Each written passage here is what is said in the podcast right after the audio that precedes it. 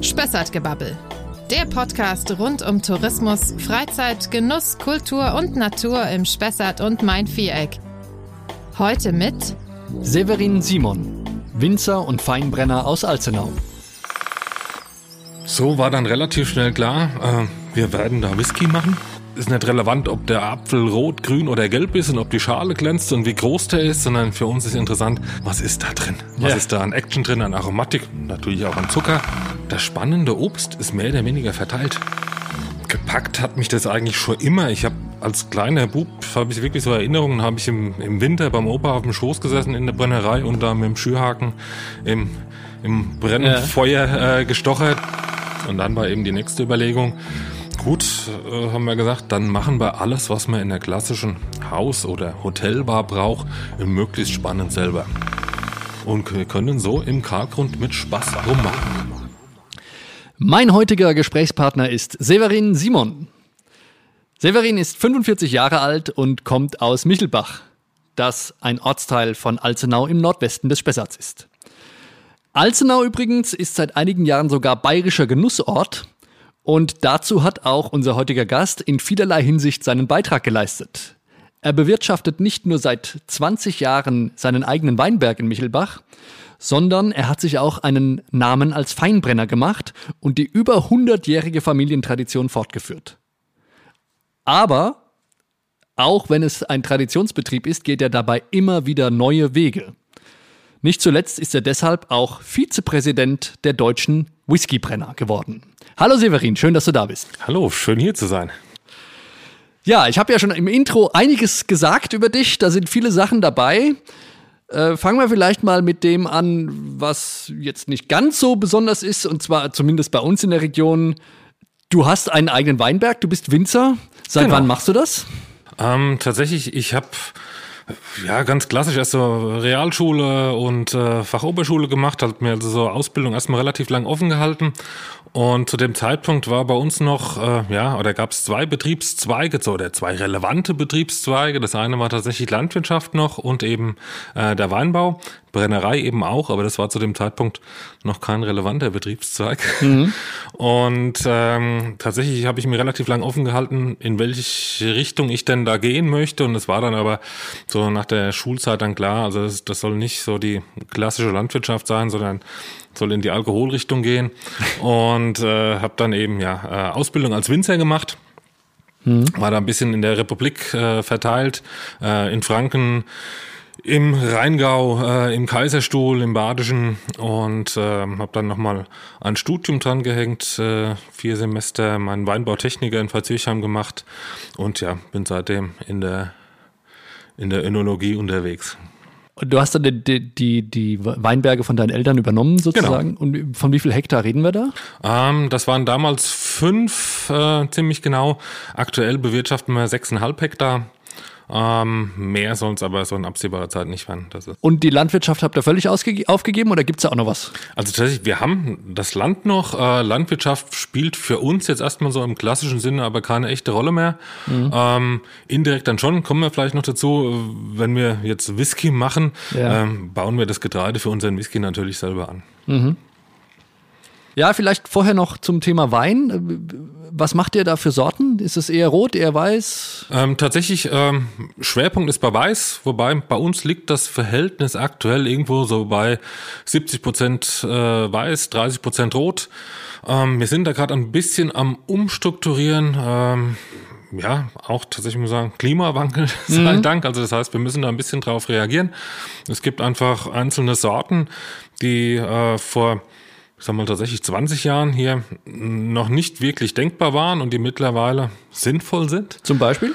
Ähm, ich denke zum Beispiel an Chardonnay, Sauvignon Blanc, ähm, wenn man in den Rotweinbereich geht, vielleicht auch Cabernet Sauvignon, also tatsächlich Sachen aus dem französischen Bordeaux äh, oder ja, Rebsorten, die, die im Bordeaux heimlich, heimisch sind. Äh, wenn man sich dann anschaut, wo die Reise hingehen soll, äh, selbst wenn wir den 1,5 Grad bleiben, ja. Ähm, dann sind wir bei, ja, einfach dann haben wir dann in an absehbarer Zeit die Temperaturen, die Bordeaux jetzt hat.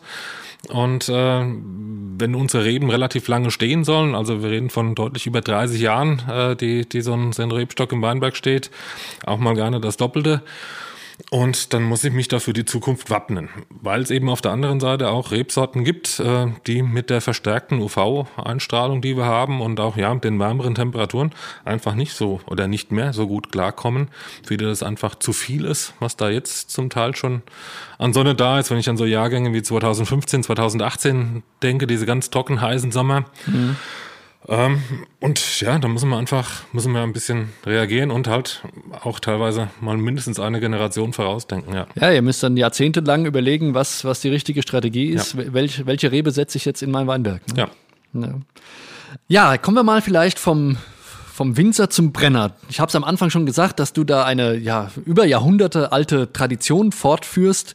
Wie kam es dazu, da auch zum Brenner zu werden und wie, wie hat dich das gepackt? Also tatsächlich, Brennerei gibt es tatsächlich bei uns schon sehr lange am Hof.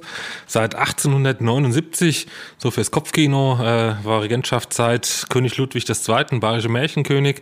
Das Brennrecht an den Hof geholt hat mein Ur Urgroßvater, der Johann Simon. Und wir haben dann praktisch all die Jahre praktisch, ja, Schwerpunkt unser eigenes Obst von den um den Hof liegenden Streuobstwiesen verarbeitet.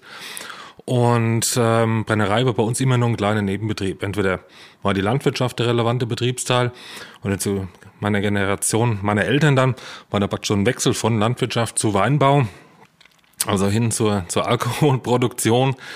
Und ich habe den Hof dann 2008 übernommen. Und ja, da war klar, muss noch ein bisschen was passieren, muss noch eine Familie mehr satt werden. Und ich bin ein guter mhm. Esser, deswegen war, war klar, es muss ein bisschen mehr passieren. Und äh, für mich war schon sehr, sehr früh klar, dass wenn es Expansion geben soll, dass das eben nicht in Sachen Weinbau stattfinden soll, aus ganz vielen verschiedenen Gründen, ähm, Landwirtschaft auch nicht. Das ist einfach bei uns in dem schmalen Karltal, da sind einfach, die Flächen sind da begrenzt ähm, mhm. und um da ja, zumindest national mithalten zu können. Äh, also die, die, diese Flächen sind einfach gar nicht da, um da landwirtschaftlich in eine, in eine Größenordnung zu kommen, die da nötig ist. Und ja, für mich war dann eben sehr früh klar, hm, das geht in Sachen Hochprozentiges. Ich würde gern Schnaps machen oder mehr Schnaps machen. Und gepackt hat mich das eigentlich schon immer. Ich habe als kleiner Bub, habe ich wirklich so Erinnerungen, habe ich im, im Winter beim Opa auf dem Schoß gesessen in der Brennerei und da mit dem Schürhaken im im Brennfeuer ja. äh, gestochert und äh, ich war mit dem Geruch und äh, dem alles, was da so stattfindet, einfach vertraut und äh, ich finde es einfach auch eine unglaublich spannende Sache tatsächlich Destillation hat ja so ein bisschen, ja, oder die, das mit dem Brennen hat ja so ein bisschen, so ein bisschen was Alchemistisches an sich oder mhm. so, ne, so, äh, so ein bisschen, auch so ein bisschen, ja, was, äh, wo sich Leute mit beschäftigen, die das interessant sind, finden, die das spannend sind, ist auch für alle nicht immer ganz genau so nachvollziehen, was passiert denn da, wobei das immer gar kein so großes Hexenwerk ist, aber das ist ja meistens bei, ja. diesen Sachen, aber es ist einfach, es ist eine unheimlich spannende Sache. Und ähm, ich habe da einfach gemerkt, ich kann da auch ziemlich kreativ sein. Und ähm, da war für mich klar, ich möchte gern Schnaps machen. Zur Kreativität kommen wir gleich. Vielleicht noch eine Frage, weil du sagst, das ist eigentlich gar kein Hexenwerk. Für die, die es nicht wissen, wie läuft so der klassische Brennprozess eigentlich ab? Wie mache ich aus meinem Apfel vom Baum äh, einen guten Obstbrand? Also tatsächlich in so einer Brennerei wird eigentlich gar kein Alkohol produziert. Der muss immer schon da sein. Das mhm. heißt, der Ausgangsstoff, der da in diese Brennblase kommt, Maische ist das bei uns in der Regel, ähm, der muss schon immer Alkohol da sein. Das heißt, wenn wir jetzt, weil du gerade Apfel gesagt hast, äh, ich pflücke meinen Apfel, tatsächlich ist da für uns in der Brennerei Rohstoff immer unheimlich wichtig. Rohstoff, Rohstoff, Rohstoff ist praktisch das, was zählt, das Kriegsentscheidende. Mhm. Ähm, deswegen für uns ist nicht relevant, ob der Apfel rot, grün oder gelb ist und ob die Schale glänzt und wie groß der ist, sondern für uns ist interessant, was ist da drin? Was ja. ist da an Action drin, an Aromatik, natürlich auch an Zucker. Ähm, deswegen eben Äpfel von Streuobstwiesen. Ähm, da habe ich einfach in so einem großen Baum, habe ich mehr Baum pro Frucht. Da ist einfach, da ist mehr Action drin. Mhm. Dieses Obst äh, wird genommen. Ähm, wenn ich ein ordentliches, ja, Produkt haben will, brauche ich ein ordentliches Ausgangsprodukt, eben einen guten Rohstoff, deswegen vollreif, gesund, aromatisch, sauber, keine Blätter, keine Stiele, also mhm. wirklich nur mhm. das, das gute Obst. Das wird gemeischt, also das heißt, das wird gemust, mehr oder weniger in, einer, in, einer, in einer Mühle. Ähm, es kommt Hefe dazu und die Hefe vergärt mir den Zucker, der in dem Apfel in unserem Beispiel jetzt ist, zu Alkohol. Mhm. Das dauert ein paar Wochen, je nach Temperatur und also Vielleicht kurz eingehakt, vergärt es nicht auch, würde es nicht auch automatisch dieser Prozess Tatsächlich, ablaufen? tatsächlich, es sind auch so Wildhefen an, an, an, der, an dem Obst natürlicherweise mhm. dran. Ähm, da weiß ich halt immer nicht, welche da arbeitet. Okay. Und die Alles kann klar. gut sein, die kann sogar sehr gut sein, aber ich habe halt eine un, nicht unwesentliche äh, Chance, ja. ähm, dass, äh, ja, dass das eine ist, die ich eigentlich nicht haben will, die einfach Quatsch macht. Okay, ähm, alles klar. Ja, deswegen kommt da eine Hefe dazu, die ich ausgesucht habe, mhm. die macht was was ich was will. Also, ja, genau. also eben Schwerpunkt den guten Alkohol und die schöne Fruchtaromen macht, beziehungsweise die, die Fruchtaromen von dem Obst äh, sagen wir, nicht antastet, konserviert, eher noch positive äh, dazu bildet. Ähm, das Ganze kommt dann in meinen Brennkessel und in der Brennerei geht es eigentlich nur noch darum, dass ich zwei Stoffe voneinander trenne, die einen unterschiedlichen Siedepunkt haben. Mhm. Wasser, wissen wir, siedet bei 100 Grad.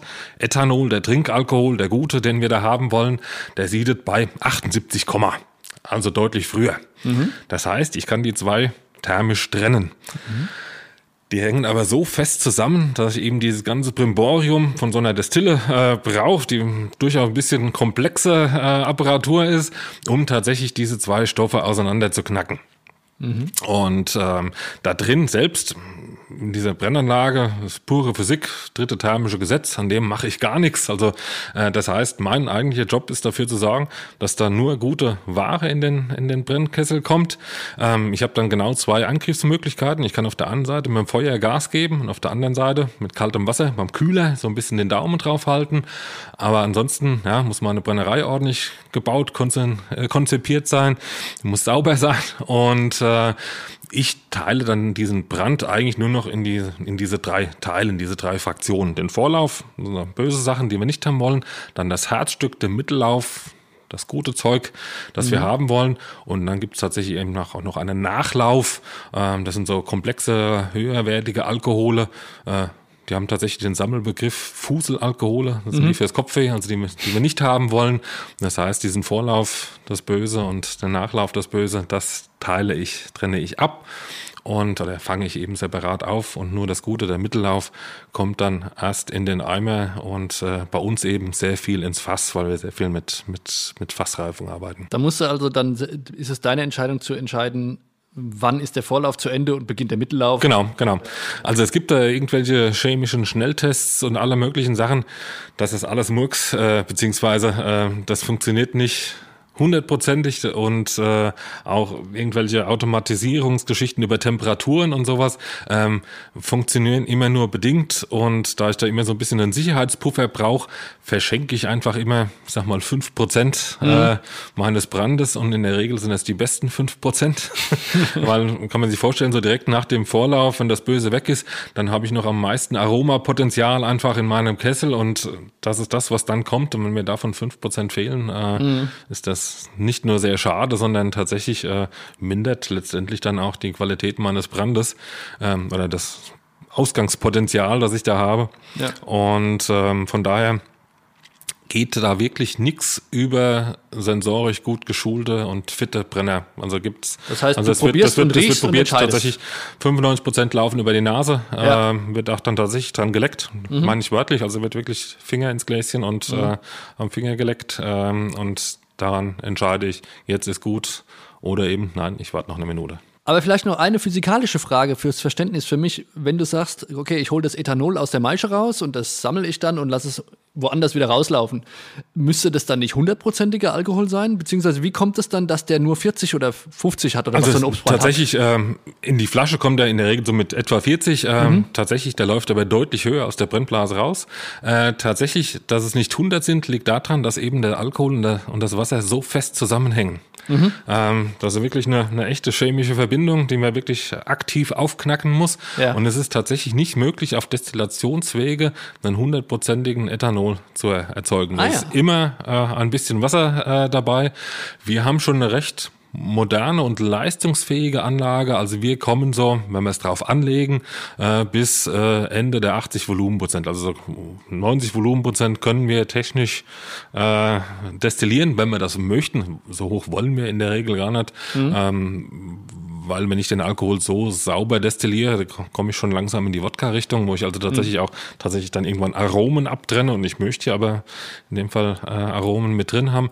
Deswegen, wir destillieren etwa so um die 80 Volumenprozent. Das ist das, was wir anstreben. Ähm, so läuft das bei uns aus der Brennblase raus mit dem Schnitt, ja, 80 Volumenprozent.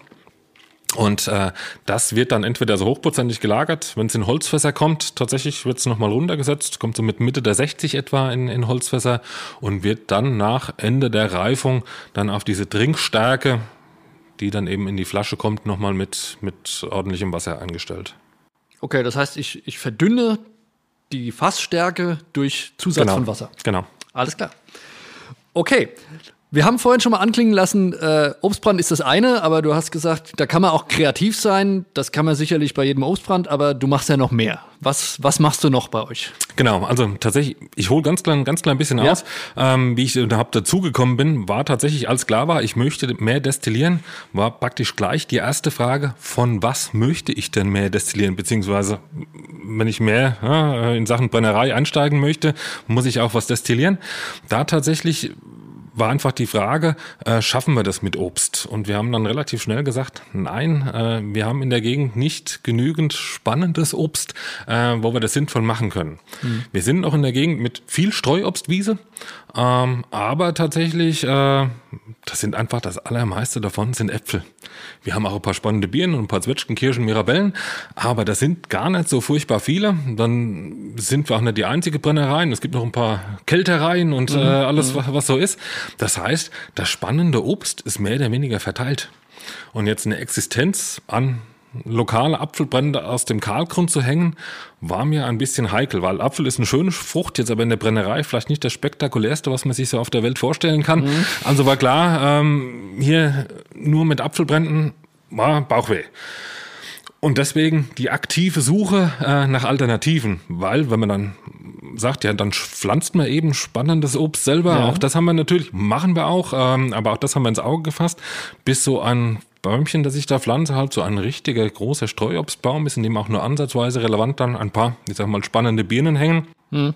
Dauert halt je nach Sorte, Standort, Lage, äh, 12, 14, 15 Jahre, also Dynamik sieht anders aus. Ne? Ja. Das war klar, ähm, das wird so nix. Ja. Ähm, das machen wir trotzdem, weil Kulturlandschaft erhalten und sowas äh, ist auch äh, Teil unserer Aufgabe oder sehen, sehen wir so. Mhm. Deswegen war schnell klar, wir müssen uns nach Alternativen umschauen. Da war sehr schnell klar, auch durch diese landwirtschaftliche Herkunft und Getreide halt am Hof und äh, weil wir auch ja, ganz ausgeprägten Manufakturgedanken haben, und wollten möglichst viel Rohstoff selbst oder aus der unmittelbaren Region wenigstens. Und wenn man sich dann ein bisschen überlegt, kommt man relativ schnell auf die Idee, dass alles, was man für einen vernünftigen Whisky braucht, bei uns in wirklich bestdenkbarer Qualität wächst. Das sind Bayern, Franken, eine der besten Braugersten der Welt wächst, ist, glaube ich, völlig unbestritten. Deswegen mhm. haben wir in Franken auch mit unglaublich großem Abstand die größte Brauereidichte auf der ganzen Welt. Mhm. Wir haben mit der Spessart-Eiche eine der wertvollsten, begehrtesten Eichen die es auf der Welt gibt. Ähm, Holz für uns tatsächlich Doppelfunktion, Doppelnutzen. Äh, tatsächlich, wir beheizen den kompletten Betrieb mit Holz aus dem eigenen Wald. Die Wohnwirtschaftsgebäude so ein bisschen automatisiert mit Hackschnitzeln. Die Brennereien tatsächlich nach wie vor ganz klassisch mit Scheitholz. Handshopped Firewood. Mhm. Ähm, aber eben auch als Material für die Fässer, in denen wir dann unseren äh, Whisky lagern. Wir haben eine eigene Quelle am Hof für das Wasser, das wir in der Brennerei da brauchen. Haben durch die Landwirtschaft Flächen, auf denen wir unser Getreide anbauen können. Das heißt, wir haben praktisch alle Ressourcen in Schattenwurfweite des Schornsteins der Destille. So war dann relativ schnell klar, äh, wir werden da Whisky machen. Mhm.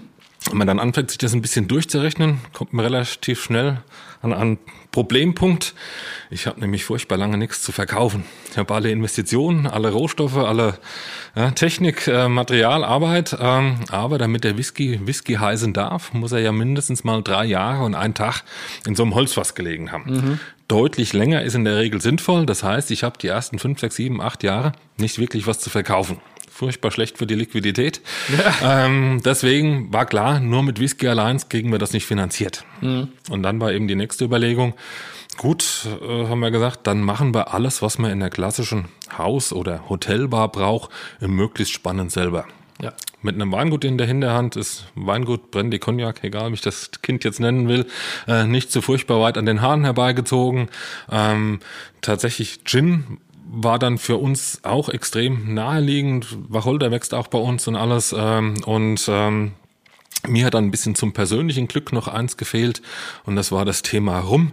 Ich habe mich so mit Anfang 20 auf einer Kuba-Reise so ein bisschen mit dem Rum-Virus infiziert und da beschlossen, wenn ich mal groß bin, mache ich mal meinen eigenen Rum. Was aber, wenn ich einhaken darf, mit regionaler Produktion ein bisschen schwierig wird wahrscheinlich, ne? Exakt. Der äh, wächst noch nicht im Kahlgrund. genau. ähm, tatsächlich Zuckerrohr äh, war dann da der Knackpunkt. Ja. Ähm, Zucker wächst nicht bei uns, äh, also auch 2015, 2018 wird das nichts. Man kann das hier über den Sommer am Leben erhalten. Also wir haben das tatsächlich probiert. Ach ja? Äh, ja, ja. Also es gab äh, mal Zuckerrohrplantagen ja. im Kalkstein. Plantagen nicht, äh, eher Kübel. Okay. Kübelpflanzen. Ähm, ja. Also die, die wachsen über den Sommer auch ein bisschen, aber tatsächlich also, also echte Ausreif oder sowas findet da nicht statt. Eigentlich muss man sagen, Gott sei Dank, weil also mhm, ja. ähm, das äh, hätte ein paar äh, Folgen, die wir so nicht brauchen. Tatsächlich, wenn man dann ein bisschen weiter überlegt, äh, kommt man auf die Idee, das Ganze mit Zuckerrübe zu machen. Mhm. Ähm, das dürfte dann zwar nicht Rum heißen, weil eben Rum definiert ist, dass er aus Zuckerrohr gemacht ist, ähm, aber da hätte man sich was einfallen lassen. Also haben das auch probiert. Äh, schmeckt nicht nur nicht, schmeckt widerlich tatsächlich. Also okay. man kann aus Zuckerrübe natürlich Alkohol machen, aber dann reden wir wirklich so von neutral destilliert Richtung Wodka oder sowas. Mhm. Aber beim Rum geht's ja eigentlich darum, dass er eher noch möglichst viel schmeckt. Und das, was ja. da von der Zucker Zuckerrübe kommt, ist nicht lecker. Okay. Da war das Rumprojekt dann erstmal in der Schublade, weil wir gesagt haben, gut, dann können wir das nicht so machen, wie wir uns das vorstellen. Und wir waren dann vier Jahre später auf einer kleinen Spirituosenmesse in Hamburg, da wo uns gegenüber ein Stand. Da war ein Österreicher und der hat Rum verkauft. Und diesen Rum hat er selbst mit seinem eigenen Frachtsegler aus der Karibik nach Europa gesegelt. Geschichte hinten dran ist, das sind drei Jungs, ein Österreicher aus der Steiermark, klassische Seefahrernation und zwei Holländer. ähm, eben, ja, drei, drei Jungs. Äh, dementsprechend ihr Schiff heißt Dress Hompres, drei Aha. Männer. Die äh, haben die große Vision, die möchten große Containerschiffe mit Windkraft bewegen, jetzt eher nicht mit Segeln, sondern mit irgendwelchen Turbinen, die E-Maschinen antreiben oder wie auch immer. Mhm.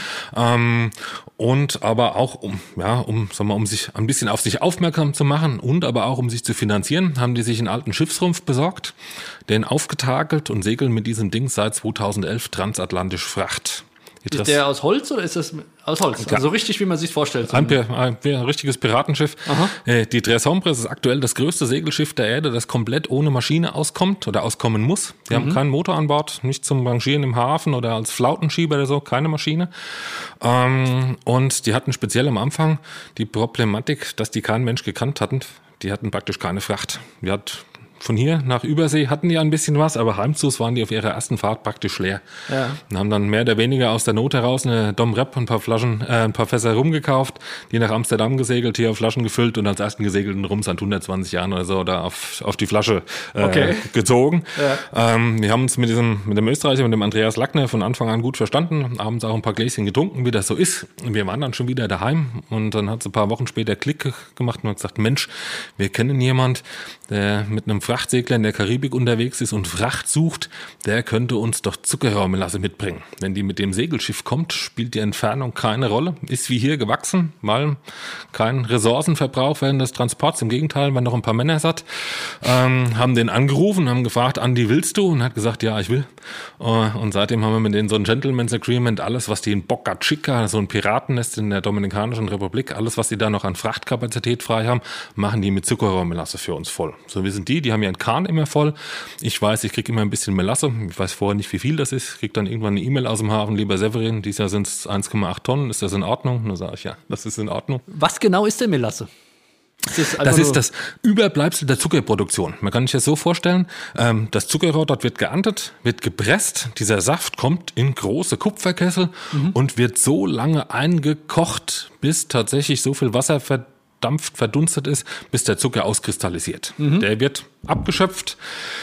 In etwas moderneren Anlagen da drüben haben die vielleicht noch eine primitive Zentrifuge, aber man muss schon sagen, das ist Kolonialtechnik, womit mhm. die dort äh, arbeiten. Ähm, und das, was übrig bleibt in diesen Kupferkesseln, dieses fast schwarz, ganz zähflüssig, ganz dickes Zeug, fast schwarz deswegen, fast dunkelbraun, weil ganz viel von diesen Zuckern dann eben auch karamellisiert während dieses Erhitzungsprozesses. Äh, unheimlich hoch aromatisch, ganz, ganz hoch konzentriert. Also die Melasse, die wir kriegen, hat noch über 60 Prozent Zucker. Also das ist eingekochter Zuckerrohrsaft, wenn man Ja, so will. genau. Okay, ja. Und äh, ja, ein Hochkonzentrat, praktisch unverderblich. Deswegen können wir das eben auch so transportieren. Und wie wird es dann transportiert? In, einem, in, In Fässern tatsächlich. In Fässern. In, in, in Fässern. Also Ähm, das ist so wie Sirup oder ist eher das- noch dicker. Also Noch wirklich ganz, ganz ein sehr, sehr dickflüssiger Sirup Mhm. äh, oder so ein ganz dicker Honig, so und tatsächlich, ne, kann man kann man es vergleichen. Ähm, also es ist auch nicht schön aus den Fässern wieder rauszukriegen. ähm, aber tatsächlich kommt zu uns, wird dann hier bei uns verdünnt. Hier wieder dieser Regionalitätsprinzip äh, wird verdünnt Mhm. mit unserem eigenen Quellwasser, bei uns vergoren, wird destilliert auf Brennereien, beheizt mit dem Holz aus eigenem Wald und lagert dann in Fässern aus Spessarteiche und können so im Kalkgrund mit Spaß rummachen. Ähm, wir schlagen da praktisch ein paar Fliegen mit einer Klappe. Äh, einmal, weil wir diese Melasse so fair transportieren, ohne Ressourcenverbrauch können wir das so machen. Ähm, wir bezahlen die Jungs da unten ordentlich. Das heißt, äh, wir kaufen, oder die, die Jungs von der Tres Hombres, die Skipper, die kennen sich da mittlerweile echt aus. Das heißt, die kaufen da die beste Melasse, die man da unten für Geld kaufen kann, bezahlen die Jungs da unten ordentlich. Und ich sag mal, wir haben auch so gewisse soziale Kontrolle, dass das von Plantagen kommt, wo nichts ist mit Kinderarbeit und alles, was man so nicht haben möchte. Die haben da unten andere Maßstäbe, das ist schon klar, aber auch da gibt's Unterschiede. Und auf die haben wir somit auch ein Auge und können so wirklich ja, fair einkaufen, fair transportieren und dann hier im Vorspessart rummachen. Und wie ist das mit dem, äh, darf man, äh, weil du gerade von Whisky gesprochen hast, wo man drei Jahre warten muss, dass er im Fass sein muss, Ja. ist es bei Rum ähnlich oder kann man, kann man alles Rum nennen, was aus Zuckerrohr Also ist? tatsächlich, sobald der Zuckerrohr, äh, das Zuckerrohrdestillat aus der Brennblase läuft, ist das rum. Deswegen gibt's ja auch viel weiße Rums. Die trinkt man in der Regel dann nicht pur, eher zum, zum Mixen und sowas. Ähm, wir haben das auch mm, ein, zwei Mal in Flaschen gefüllt. Ähm, ich persönlich finde das sehr spannend, aber da gibt's bei uns leider keinen echten Markt dafür, weil auch das ist eigentlich tolles Zeug und viel zu schade, dass man das in irgendwelche äh, günstig Cocktails mischt. Ja, Ähm, aber tatsächlich, also, und da kommen wir einfach preisig mit den Sachen, die sonst so auf dem Markt sind, dann mithalten. Aber bei den Fassgelagerten können wir das. Und von daher macht es für uns tatsächlich einfach Sinn, auch den Rum relativ lang zu lagern. Das heißt also, das wusste ich nämlich auch noch nie, die, die Farbe des Rums kommt nur durch die Fasslagerung. Also bei grundsätzlich bei allen Destillaten, wenn sie handwerklich ordentlich gemacht sind, äh, kommt die Farbe nur aus Fässern.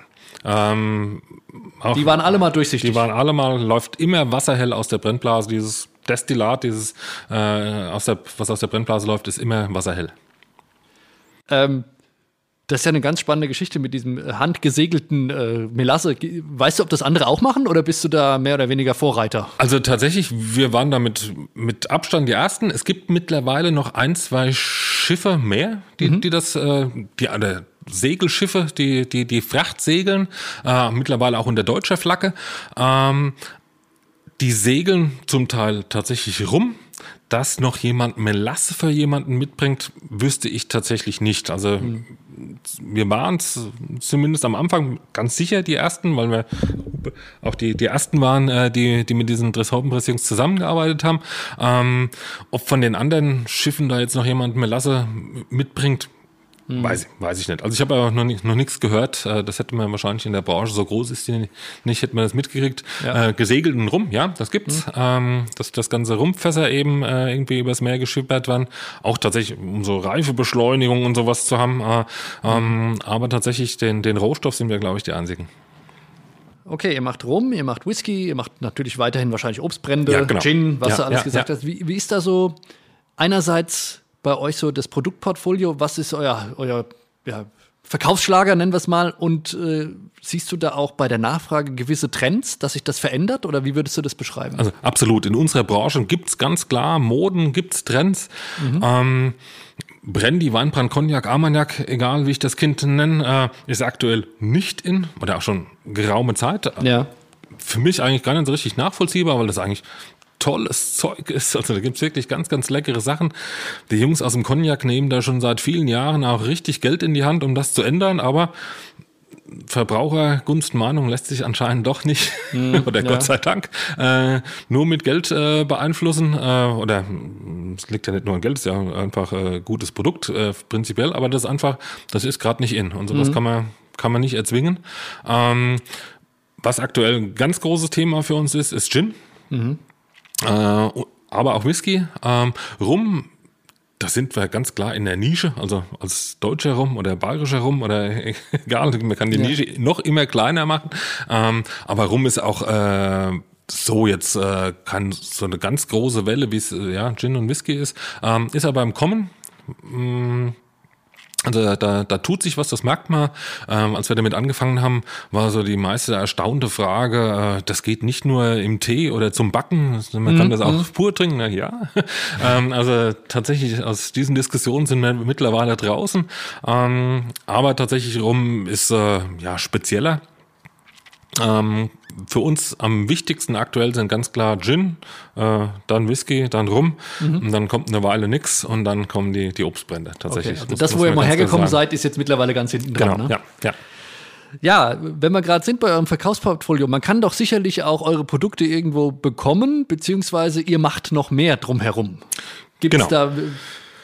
Also wir, wir haben natürlich einen Hofladen, äh, wir arbeiten mit äh, sagen wir, nationalem Fachhandel zusammen, haben mittlerweile auch einen Online-Shop, ähm, aber äh, wir möchten ja tatsächlich eigentlich auch ja den Leuten ein bisschen so zeigen, was wir machen, wie wir das machen, mhm. warum wir das so machen. Das heißt, äh, wir machen ganz regelmäßig Führungen bei uns äh, im Hof, äh, haben mit Kollegen zusammen noch einen gemeinsamen Tag der offenen Tür, der Kalkund brennt. Ähm, solche Geschichten ähm, und äh, ja, möchten einfach den ja, Leute tatsächlich zu uns holen, um ihnen tatsächlich so haptisch, optisch äh, zu zeigen, was denn um den Schnaps so alles geht. Und merkt ihr da auch eine, sagen wir mal, ein zunehmendes Interesse aus der Bevölkerung an, an der Brennkunst und an den Produkten oder? Ja, ja. Also prin prinzipiell ja. Ähm, Corona hat es jetzt natürlich so ein bisschen ausgebremst, muss man ganz mhm. klar sagen, weil ging halt führungsmäßig zeit, zeitweise gar nichts und das läuft jetzt gerade erst sehr langsam wieder an. Letztes Jahr Kalkon Brent musste auch ausfallen, aber ansonsten äh, mit so, sag mal, leichten Wetterschwankungen äh, hat speziell so dieser gemeinsame Tag der offenen Tür einfach ganz, ganz stark steigende Besucherzahlen jährlich ähm, und auch wir merken, dass so diese Nachfragen nach, nach diesen Führungen auch als Eventgeschichte, äh, als Abteilungsfeier, Weihnachts, also für, für alle möglichen äh, Anlässe, dass man sich wirklich anschaut, äh, mhm. auch ja regional anschaut, was passiert denn auch Spannendes bei uns in der Gegend und äh, da haben wir nicht nur wir, einfach gibt es in der, in der Gegend ja tatsächlich, weißt du ja, mhm. äh, tatsächlich viele spannende äh, Sachen äh, ja. anzuschauen und äh, ich finde find es insgesamt ja wirklich spannend, weil wir wirklich auch so, so mal kulinarisch durchaus so ein bisschen eine Hochburg sind und uns da vor keiner Region der Welt verstecken müssen, was wir hier an Potenzial und Möglichkeiten haben. Mhm. Und ich glaube, dass da noch ganz viel Luft nach oben, also an Synergien äh, gerade noch schlummert, wo man, wo man sich noch zusammentun könnte, um tatsächlich noch mehr Leute zu erreichen, die es teilweise gar nicht wissen. Ähm, ja. Weil, weil sie es ja einfach noch nicht mitgekriegt haben oder mal gehört, aber nicht wirklich registriert haben, was denn tatsächlich äh, dahinter steckt und was da alles läuft. Was da alles Spannendes läuft. Also wenn ich jetzt als, als Gruppe oder mit meiner Abteilung oder auch individuell mal bei dir ein Tasting machen will oder eine Führung, kann ich das jederzeit. Exakt. Ja. Wunderbar. Ja, was mich natürlich aber noch besonders interessiert, was trinkst du denn selber am liebsten? Jetzt habt ihr so viele Produkte. Bist du lieber der Winzer, der einen schönen Müller-Thurgau trinkt oder einen Rum? Oder also wie muss ich mir das vorstellen? Also ist wie sehen deine Abende auf der Couch aus? Also tatsächlich wäre ich ein relativ schlechter Kunde, aber das liegt wohl tatsächlich einfach daran geschuldet, ich habe ja praktisch unkontrolliert Zugang zu einer beliebigen Menge Alkohol. Ja. Wenn ich damit ein Problem hätte, habe ich ja. damit äh, sehr schnell ein echtes Richtig. Problem. Das heißt, äh, ich probiere ja tagsüber tatsächlich extrem viel, aber probieren heißt in dem Fall tatsächlich riechen und lecken, ne, wie mhm. vorhin schon angedeutet. Ja. Ähm, das heißt, ähm, wenn ich abends dann was trinke, ist das in der Regel sehr bewusst oder tatsächlich was völlig anderes. Also, dass ich mir tatsächlich mal äh, vernünftiges Bier aufmache mhm. ähm, oder angezapftes, je nachdem. Ja. Ähm, aber tatsächlich, äh, das andere, ich sag mal jetzt so, das, was noch mit Arbeit für mich gedanklich dann zu tun hat, also Spirituosen, Destillate, Wein, ähm, tatsächlich extrem laudenabhängig, äh, Witterungsjahreszeiten abhängig. Also es gibt Sachen, die ich im Sommer viel, viel lieber trinke äh, oder sehr gern trinke und im Winter praktisch gar nicht. Mhm. Ähm, ich habe natürlich dann immer so, hat immer so Phasen. Äh, ich habe mal so eine, eine Whisky-Phase, mal eine Rum-Phase, mal eine Gin-Phase, zwischendrin hatte ich mal eine Tequila-Phase. ähm, einfach, ja, man muss das so ein bisschen auf seinen Körper hören, was der denn gerne hätte. Ähm, also ich kann das so gar nicht sagen. Ich habe natürlich okay. schon auch äh, aus meinem Portfolio immer was, wo ich sage, wow, das ist gerade besonders toll. Mhm. Ähm, aber das ist tatsächlich äh, ja Launen, Jahreszeiten, Temperatur abhängig. Äh, kann ich mhm. so pauschal praktisch gar nicht sagen. Okay. Naja, man muss einfach alles mal von euch probieren und dann wird man schon seinen Favoriten finden. genau. ähm, zum Abschluss noch eine Frage. Landwirte, aber auch Brenner und, und Winzer sind natürlich ein Stück weit auch immer auch Landschaftspfleger. Wir haben ja. vorhin über Streuobstwiesen ja, ja, gesprochen. Also ihr tut ja auch was dafür, dass die Landschaft so bleibt oder sich so verändert, wie wir beziehungsweise wie die Touristen und die Einheimischen das gern hätten. Sowohl als Winzer als auch als Brenner. Ähm, du machst beides. Ähm, gibt es denn wir reden ja auch über Tourismus. Tastings ist eine Sache, Hofladen besuchen die andere, aber Tourismus ist ja auch oft sich in der Landschaft aufhalten. Ja, ja. Kannst du uns vielleicht da noch aus deiner Umgebung, du bist ja auch ein bisschen Botschafter ja, für, ja, für ja, Alzheimer, vielleicht ein paar Tipps geben? Was, wo muss man hin? Gibt es da spezielle Orte, um diese Rohprodukte, die du verwendest, auch äh, erleben zu können? Ja, also tatsächlich muss man ganz klar sagen, äh, Michelbach im, im Weinberg, äh, Michelbacher äh, Apostelgarten gibt's äh, an Terroir F. Das sind äh, tatsächlich magische Orte in Franken. Mhm. ähm, sind aktuell, glaube ich, 19 Stück, äh, die da rausgesucht äh, wurden, wo einfach Landschaft für Besucher einfach optisch und aber auch mit allen Sinnen äh, wirklich toll greifbar ist. Ähm, da ist äh, in, in Michelbach sind es zwei Häuschen, ein, ein neues Cortenstahlhaus mhm. und ein ganz altes Schutzhaus für, für Weinbergswächter, die da äh, eben in Kombination jetzt äh, beisammenstehen, äh, wo man einfach ein bisschen was über die Arbeit der Winzer erfährt, wo man einen unglaublich tollen Blick über praktisch dann ja bis hinter Frankfurt äh, hat, äh, aber eben auch äh, in, in unser Tal, in unser schönes. Ähm, insgesamt ja diese ich finde diese diese Kulturwanderwege die es bei uns gibt diese europäischen äh, mhm. sind ein paar wirklich tolle auch im, im Alzenauer Raum äh, die die kann man praktisch die lohnen alle äh, mal durchzugehen. Aber tatsächlich so um, um dieses Terror F im Michelbarer Weinberg, das ist wirklich so für mich ein echtes Highlight. Ich habe mir mittlerweile noch ein paar andere angeschaut. Äh, unseres ist das Schönste. Das dachte ich mir. Und von dort kann man, glaube ich, auch äh, relativ schnell zu eurem Hofladen laufen. Genau. Also das sind perfekt. Das sind viele Stunden zu laufen. Alles klar. Dann, Severin, vielen Dank, dass du heute da warst. Sehr gerne. Wir haben viel gelernt und äh, haben jetzt hoffentlich auch alle Lust, ein bisschen was zu probieren. Danke dir. Sehr gerne. Bis dann. Ciao. Ja, ciao.